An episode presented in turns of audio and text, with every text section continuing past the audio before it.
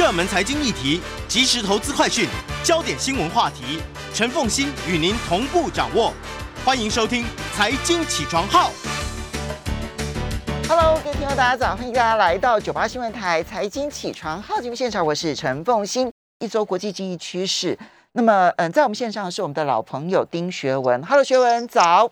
哎，凤欣，各位听众，大家早安。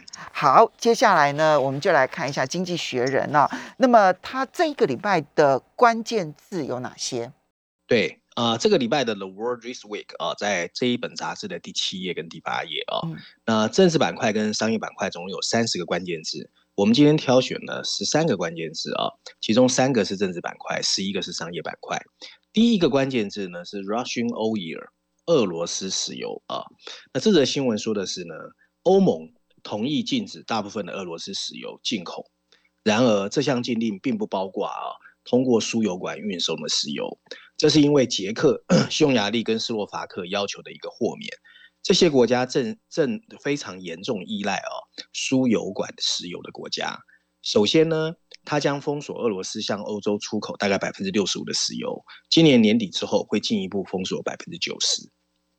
第二个关键字呢是上海哦，上海总算放宽了跟封锁隔离相关的限制，六月一号开始允许大多数的人在上海市内自由活动。拥有两千五百万人口的这个中国的金融中心，其实已经被封锁了两个多月。北京也开始放宽限制，重新开放了部分公共交通系统，以及一些商场、博物馆和其他聚会的场所。最近这两个都市的确诊人数都已经开始有所下降啊。第三个关键字，台湾。台湾表示啊，最近有三十架的中国战机在台湾领空附近飞行，促使他的空军紧急起飞。这起事件发生前不到一个礼拜啊，拜登刚刚在东京口头承诺，如果台湾遭到中国的武力入侵，美国会协助捍卫台湾。第四个关键字是欧元区啊，五月三十一号，欧元区公布的五月份通货膨胀的数据再次刷新了历史的高位。欧盟统计局的数据显示，欧元区五月份的 CPI 同比上升百分之八点一。高于 Bloomberg 经济学家预期的百分之七点八，再一次站上了历史新高。面对持续高企的通货膨胀数据，欧洲央行会从鸽派转为鹰派。欧洲央行的行长拉加迪表示，他们可能在七月份开始升息，并在九月底前上调基准利率到零以上，目前是负的啊、那飙升的物价也显示，他将选择比现在预期更大胆的调升，也许是两码，就是零点五个百分点。第五个关键字呢是通货膨胀压力啊，在美国，财政部长耶伦承认，他去年错误的估算了通货膨胀压力只会是暂时的。这个财政部长表示，二零二一年他完全没有理解供应链瓶颈和其他因素可能带来的风险，这些因素导致了美国的通货膨胀率达到了四十年以来的新高。但政府现在已经认识到了这些风险。拜登也表示啊，抗击通货膨胀。是我们面临的最大经济挑战。这个问题可能会在其中选举进一步伤害民主党阵营。第六个关键字是印度的经济。六月一号，印度去年第四季的经济同比增长了百分之四点一，不断上升的通货膨胀也开始抑制印度从疫情以来的衰退中的强劲复苏。这个增速还是低于最近几个季度。在俄罗斯入侵乌克兰后。印度和大部分发展中国家的食品价格一路快速上涨，战争让小麦、葵花籽油和玉米的出口都受到了干扰。在印度，不断增加的成本影响了消费支出，而消费支出是这个世界第六大经济体增长的主要引擎。四月份，印度的年通货膨胀率达到百分之七点八，不过在但占但但是在占消费者物价指数一半的粮食则达到了百分之八点四。第七个关键字哦，石油价格，油价正在大幅上涨，部分原因是欧盟迟迟没有达成对俄罗斯石油禁运的协定。布兰特原油价格两个月来第一次收于每桶一百二十美元以上。据报道，OPEC 的一些成员国希望将俄罗斯排除在根据 OPEC 达成的石油产量之外，因为俄罗斯的产量已经受到了制裁的阻碍。第八个关键字啊，漂绿啊，greenwashing。德意志银行和它旗下的资产管理公司 DWS 在德国法兰克福的办事处遭到警方的突击检查，据称跟 DWS 被指控的 Greenwash 漂绿有关。根据这个公司误导了投资者，一个举报人称 DWS 夸大了他在 ESG 资产中持有的金额，而这种修饰通常就被称为漂绿啊。而他在 ESG 的行业中是一个日益严重的问题。在德国有关部门搜查了德意志银行和 DWS 位于德国的办公室几个小时之后，德意志银行表示他的 CEO 已经辞职了。那 SEC 啊，美国的证交呃证券交易委员会也宣布，他们要开始收紧。有关 ESG 产品定义和 marketing 的规定啊，第九个关键字啊，社交媒体平台。美国最高法院最近批准了来自科技产业的紧急请请求，阻止了德州啊实施在去年本来通过的 Bear Twenty 法案。这个法案本来是要限制社交网站审查内容的能力。Bear Twenty 法案主要用来避免德州居民受到社交媒体过度的言论审查。倘若居民认为自己的权益被侵犯，还可以控告社交媒体。德州州长啊，Greg Abbott 在去年九月签署的这个法案，原本是预计去年十二月二号就要上线，然后最高法院最近以五五票对四票的这个票数啊，阻止了这个法案。第十个关键字呢，Shelly Sandberg，Shelly Sandberg 是啊现在的 Meta，就是以前的 Facebook 的 CEO 哦。Shelly Sandberg 在二零零八年加入了 Facebook。二零一二年，Sandberg 进入了 Facebook 当时的八个人的董事会，成为 Facebook 第一位女性的董事。过去十四年，她一直是 Meta 地位仅次于 Mark Zuckerberg 的二号人物，帮助 Mark Zuckerberg 把它转变为今天庞大的社交媒体平台。她也是戏骨最有影响力的高管之一。预计他会开始花更多时间从事慈善事业。第十一个关键字啊，中国科技企业。随着上海为期两个月的封锁结束。中国科技企业的股票开始上涨，涵盖中国科技企业的 Nasdaq 金融中国指数，从去年十月以来第一次月月线啊涨是上涨的。阿里巴巴的季度销售额的强劲增长也提振了整个市场的情绪。第十第十二个关键字啊是一个企业的名字啊，叫 Gold Fields。五月三十一报道，南非这个第二大金矿公司 Gold Fields 会以六十七亿美元的代价全股票收购加拿大的。啊，Yamana Gold 啊，叫亚马纳黄金公司。合并后的这家公司的黄金年产量会达到三百四十万盎司，渴望超越英美黄金阿萨迪公司，成为全球第四大的金矿啊，仅次于所谓的 Newmont、Barrick，还有 Anigo Eagle。合并后它会成为全球第四大。然后呢，黄金的价格最近也开始在上升，包括黄金的 ETF 的价格都有增加哦。第十三个关键字呢是联合利华哦。联合利华任命了 Nielsen Pets 为董事会的成员 Pers 将从七月份开始担任非执行董事，并担任董事会的薪酬委员会的成员。Pers 管理的对冲基金 Trian 基金管理公司管理着联合利华约三千七百四十万股的股份，占联合利华百分之一点五的股份。Pets 曾担任其他大型消费公司的董事会成员，推动了 P&G 的成本削减议程，然后帮助 P&G 赚钱。所以联合利华也希望他来之后啊，这家公司能够开始有比较好的获利表现。这大概是今天的 key word。好，这里面呢，其实我对于那个德州的这些那个 Beer Twenty 的那一个法案还蛮有兴趣的这样子。那么最高法院把它驳回了嘛，对不对？哈，可是嗯，没错。可是这个德州州长哦，其实是企图心满满，我觉得还蛮值得观察。因为你你有没有发现最近几个重大的案子好像？都跟德州还有佛罗里达州啊这两个州有关，这两个州的州长很值得观察，因为共和党除了川普之外，现在这两个州长的讨论度也相当的高哈。好，接着我们再来看《经济学人》这一期的 Cover Story，谈的是俄乌战争带来的核武新威胁。对，经济学绕了一圈啊，又开始回来带我们去看俄乌战争了。很多人可能啊，听到俄乌战争已经有点麻木，不过其实核武威胁一直存在啊。那经济学让我们看见的是一枚冲破云端的核武弹头。比较重要的是，它在突破云端的同时啊，也象征的冲破了一根红线。那这个红线代表的是全世界对核武战争的一个共同的默契啊。那上面有两排黑色的字体，大致写的是 A New Era，一个新时代。小智他写的是为什么乌克兰战争让核武冲突更有可能呢？那这次进行选用了四篇文章，分别在序论第一篇、第十五页的 briefing 专文，还有美美国板块的 Lexing 专栏，跟欧洲板块第一篇第四十三页啊。我一样啊，把它整合之后跟大家谈。那有一些大家已经非常熟悉的，跟俄乌战争的背景因素，我就不谈了啊。然后大概比较重要的精简的精华是这样：一百天前啊，普京在发出核武威胁的同核武威胁的同时，发动了对俄乌克兰的入侵。他高举俄罗斯的核武弹药，宣称一定要征服乌克兰，还威胁那些试图阻止的国家会面临一个史无前例的恐怖后果。从那之后，俄罗斯电视台就一直重复在跟他们自己的观众谈世界末日有关的话题。所有这些升级都反映了限制核子武器的道德反感正在减弱。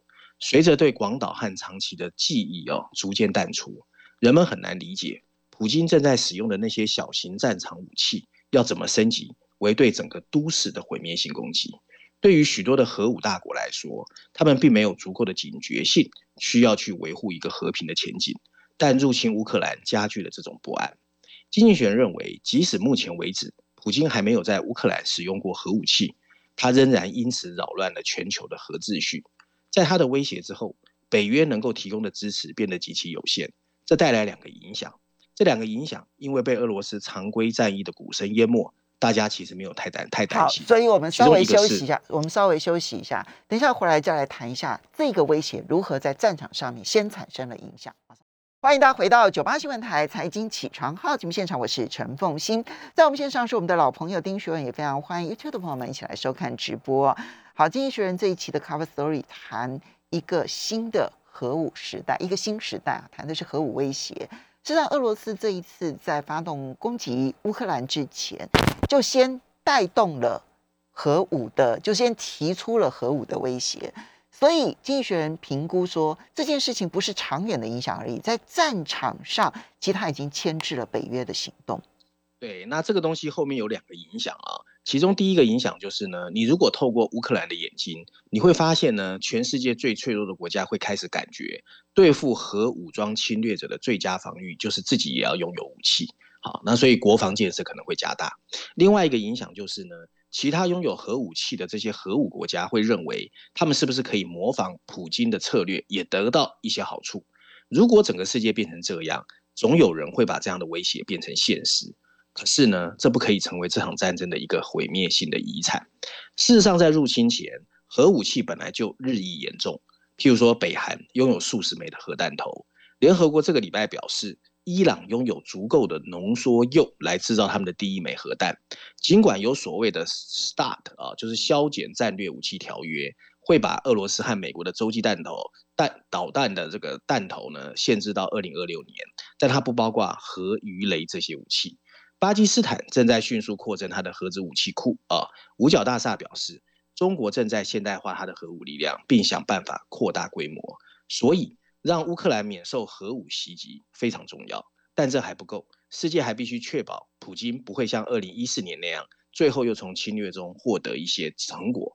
如果他再次相信他的策略可以奏效，他将在未来发出更多的核武威胁。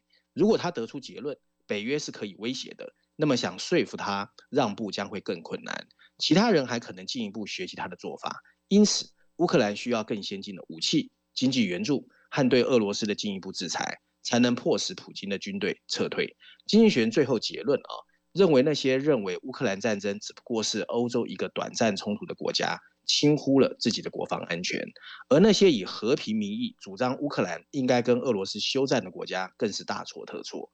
如果普京发现北约仍然犹豫不决，那俄罗斯随时可能带来风险。所以，谁在乌克兰战争获胜，成为将会成为一个改变世界的赌注。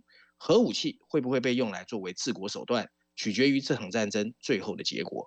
如果乌克兰因为西方武力的支持获得胜利，并收复了自二零二二月二十四号以来失去的领土，那结论就是核武器。只是独裁者拿来耀武扬威的一个工具，最终其实没有用。但如果最终是乌克兰被击败，甚至被瓜分了，整个情况会变得更复杂。不但整个世界会由此延伸出更多难以预测的区域分化的争执，甚至对于核武器在未来扮演的角色，我们都需要另外一个痛苦的重新理解的过程。嗯，不过现在呢，拥有核武才拥有说话权这件事情。其实已经几乎成为世界上面的一个共识了。那每一个国家都想尽办法要拥有核武器。那呃，有这个这拥有核武器之后被制裁的情况呢？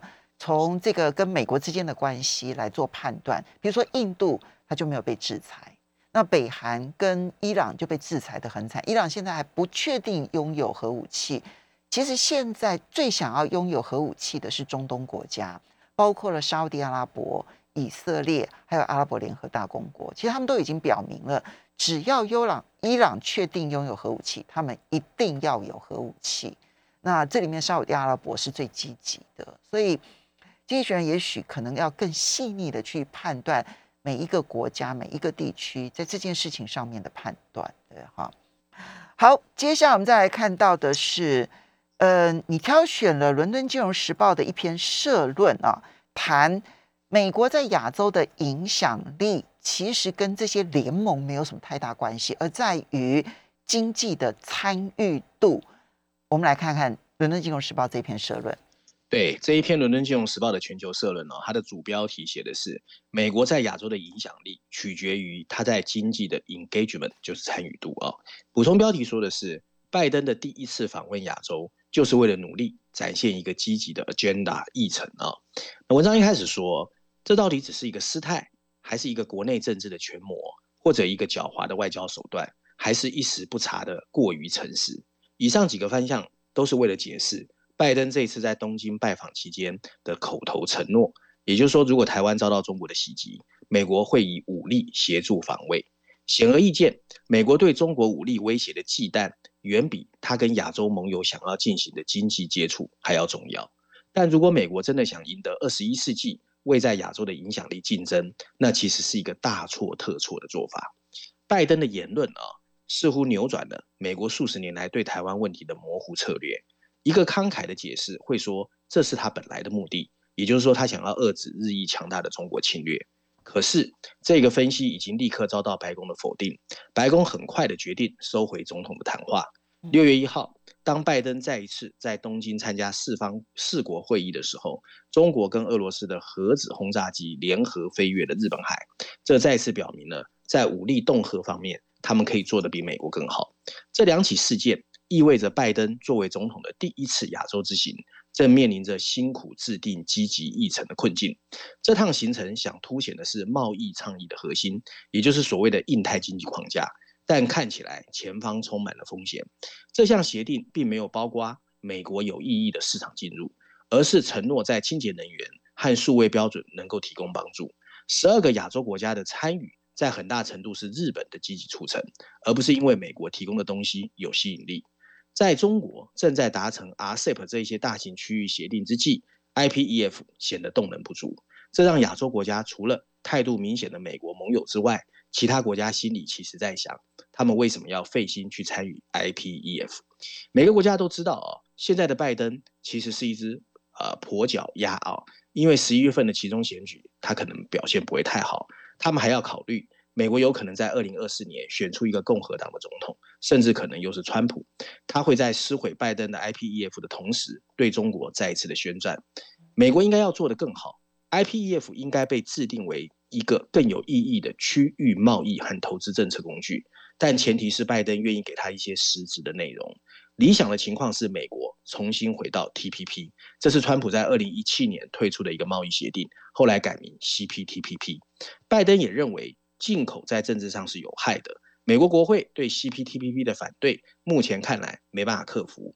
与此同时，尽管加入 CPTPP 的道路漫长而艰难，中国仍然积极申请加入，英国也申请了。如果成功，或许英国可以成为促成美国回归方面的有用角色。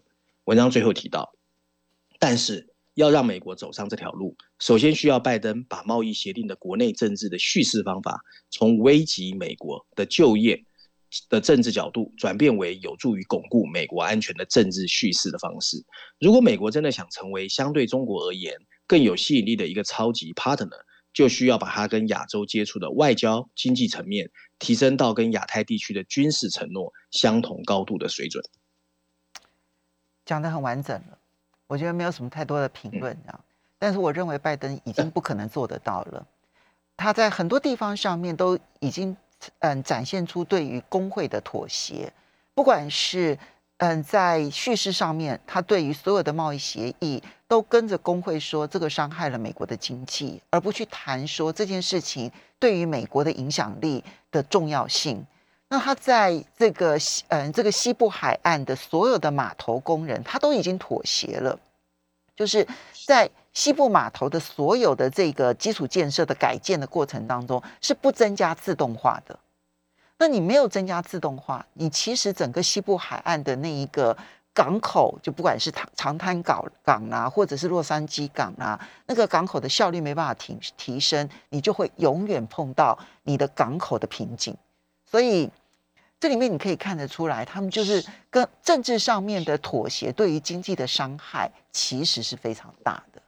好，这一点我对于拜登没有信心。其实我对对于未来的美国总统在这件事情上面要能够改变，我都没有太大的信心，因为终究国内政治才是一切。哈，好，接下来再来看到的是，你挑选了《经济学人》的商业版的板块，里面谈到的是美国消费者正在改变。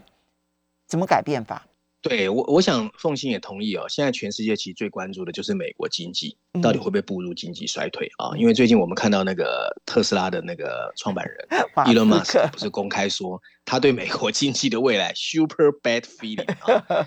那其实。对，其实这一本经济学人呢，有蛮多篇幅都在谈美国的经济啊，包括薛伦这里财经板块。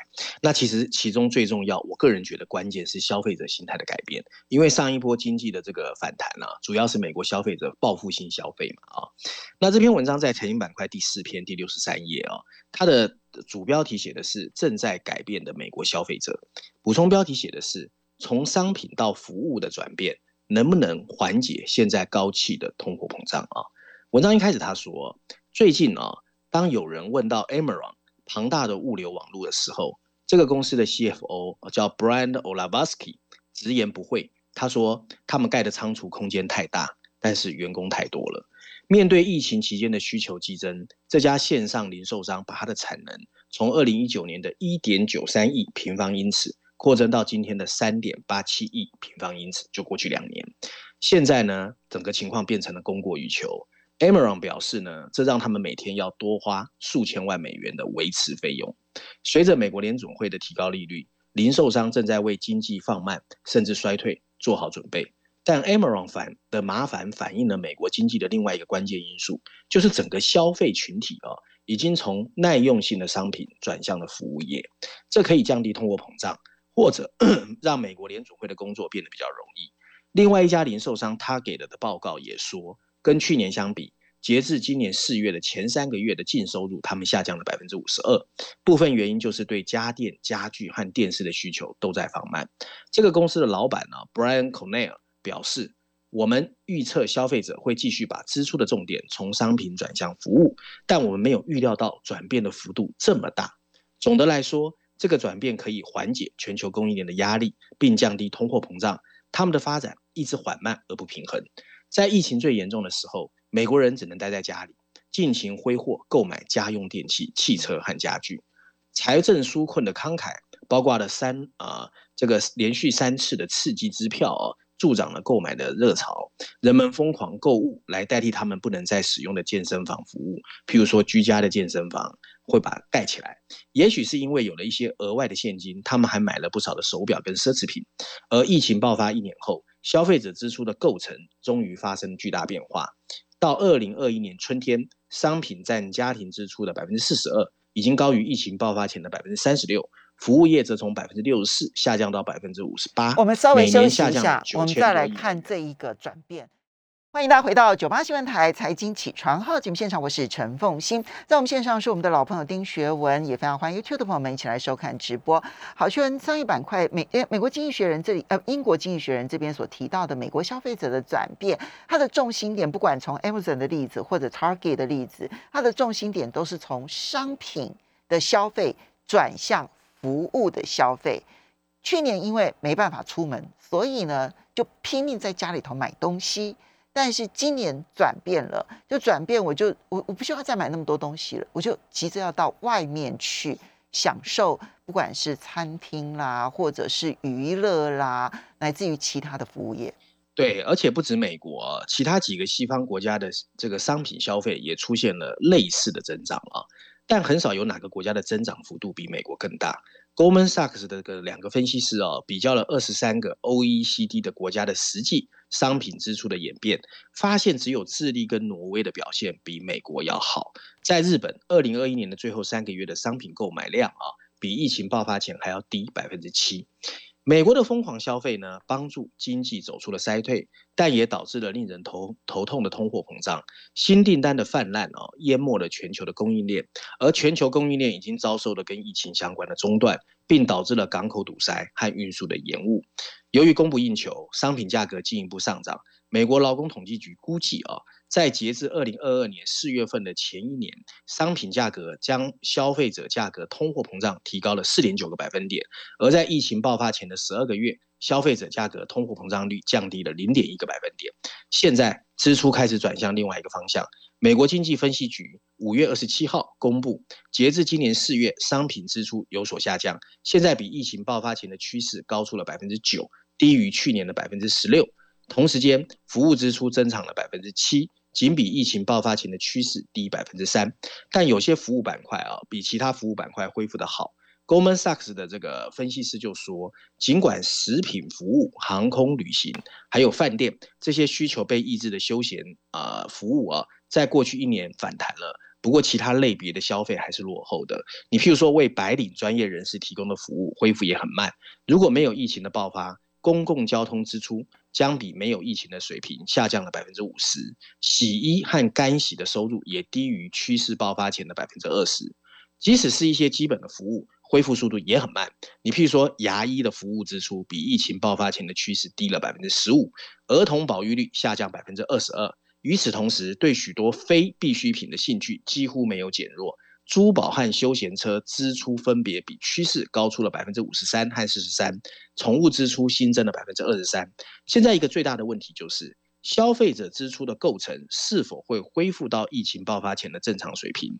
人们希望这样能缓解供应链瓶颈，有助于降低通货膨胀。可是前面还是有一些不确定的因素，这个过程看起来非常慢。尽管由于消费向服务业的转移而发展会更加步履难艰，但如果最近的趋势趋继继续下去，商品和服务支出可能要到明年第三季啊，二零二三年才会恢复到疫情前的水准。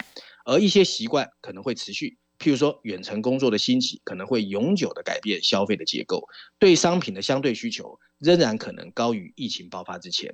文章最后说到，然而围绕这一切的是一个正在恶化的。经济环境，消费者价格的通货膨胀超越了薪资的增长，家庭对个人财务也是越来越悲观。过去几年，美国消费者推动了一场非比寻常的商品繁荣，他们下一步会怎么做？说实在，没人看得懂。嗯，好，而且因为没有人看得懂，所以才会爆发出像这个特斯拉的老板这样子，马斯克说他现在对于美国经济有非常糟的一个感觉，他也说不出来。对，其实其实凤英就像我讲的，我还是要说，其实受过伤要马上恢复成原来哦，嗯其实是不可能的。就你会期待很高，哇，我恢复了，可以上场打篮球了。可你一上场发现呢，其实跳不起来。嗯，好，接下来我们再来看到的是，嗯，《经济学人》的财经板块当中，特别来谈中国大陆加大基础建设投资对于中国经济影响是如何。对，其实认真来说，这篇文章是在呃分析，他就引述了一些这个分析报告啊，就说到底中国加大投资、资基础建设投资是不是对的啊？这一篇文章在六十五页的自由广场，它的标题写的是中国是不是应该在基础设施投入更多的资金？而这样的刺激会不会像经济衰退那样浪费资源啊？文章一开始他说，如果没有人流动，你再多的基础设施都没有用。你譬如说，你去看看长期封锁的上海，虽然解封了，但这座城市最让人印象深刻的基础设施，跟它本来应该要服务大多数市民的这些公共交通，其实处在一个隔离的状态。所以你会看见啊，全长八百三十一公里的捷运没有人，上海的两个机场在二零一九年处理了一点二亿的乘客，但现在你去看整个机场也是空荡荡的啊。而著名的磁悬浮列车更是停摆已久，六车六六线道的公路看起来是为滑板车在准备。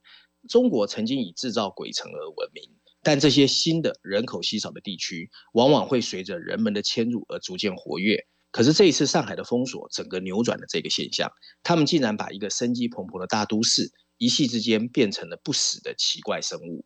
尽管上海的现有基础设施存在一个超现实的状况，但政府刺激呃经济的最大希望，仍然是决定要增大更多的基础设施。五月二十五号，中国总理李克强在跟几千名地方官员的紧急电话会议上表示，交通、水利还有旧城区的改造。的支出将成为下一波经济的强大推动力。它不但有助于雇佣二点九亿的农民工，政府还会大力推进一百零二个列入五年规划的重大方案。你譬如说防洪、超高压的这个输电线，还有四线道的高速公路。其中一条通往云南的高速公路决定改名字叫香格里拉高速公路。如果变种病毒再次出现，反复出现的封锁可能会打击中国今年想要通过增大规模支出摆脱困境，但即使一切都按计划进行，一个成功的刺激方案也会引发一个更深层次的问题，就是中国到底需不需要这么多的基础设施，还是这些额外的开支只会留下多余的 white elephant 白象？白象就是呃废弃的这些东西，就像被封锁的上海机场、公路和铁路，没有人在使用。这个问题很难回答。因为中国的基础设施很难衡量，甚至加以定义。国家统计局的定义往往遗漏了天然气和电力这些领域，以及教育和医疗这些社会部门的数据。更糟糕的是，中央政府的规划部门在统计官方的投资数据和现代的国民经济会计准则一直不一致。而且，由于其中的分类和报告数值的变化，随着时间的推移，他们自己内部也会不一致。不过，哈，它里面倒是引述了。来自世界银行和 IMF 的两篇报道哦，这个报道主要是把哦政府的资本存量还有基础设施的比例和 GDP 做一个比较哦。那以世界银行来说，他们发现啊，中国这个这个比例已经从百分之六十四上升到二零一六年的百分之一百零七。而国际货币基金组织 IMF 的数据更高，中国已经到达了百分之一百五十一啊，所以他们确实基础设施盖的非常多。可这两个方法啊，都把中国的基础设施跟 GDP 做比较，然后它有一定的比例的这个趋势。相反的，一个人口稀少或财力有限的小型经济体需要可能就是比较少。不过 GDP 并不是唯一的相关数据。事实上，认为一个国家的基础设施应该跟 GDP 保持比例，等于说穷国的基础设施那就应该很差。好像也不大 make sense，所以呢，他们就去比较。很多人说中国的基础设施太多了，可他给了我们一些数据啊。其实中国的基础设施认真来说，跟西方国家比起来，并不算过剩啊。你譬如说，在中国每一百万人有一百二十公里的高速公路，法国是一百七十九，美国是三百二十六。中国每一百万人拥有一百零六公里的铁路，而英国是两百三十六公里，德国是四百公里，所以还好啊。那文章最后说到。通往香格里拉的高速公路越长，对中国眼里的基础设施计划的批评人士就会越担心，它会排挤其他的生产力。不过现在看起来，中国也只有这条路可以走，因为呢，消费持续在萎缩，外贸也被一定的遏制，所以呢，其实做扩大资本支出虽然是不得已的情况，不过看起来是中国下一步唯一可以期待的方法。这评论有一点点感受到他的左右为难。他不知道到底应该要支持支持基础建设还是不支持基础建设。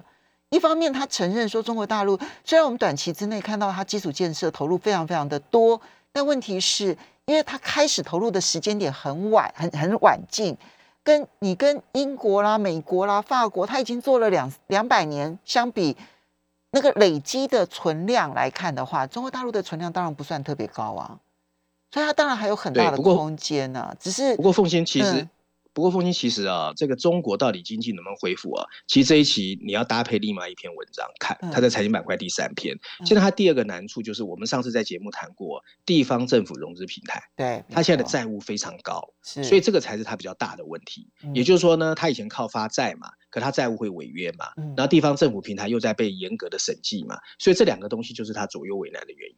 嗯，好的，这一些呢，其实我觉得那也是它结构上面到底要走哪一个哪一种哪一种经济，其实它最困难的一个地方。所以我觉得数字是一回事，但事实上呢，它那个结构还是最重要的。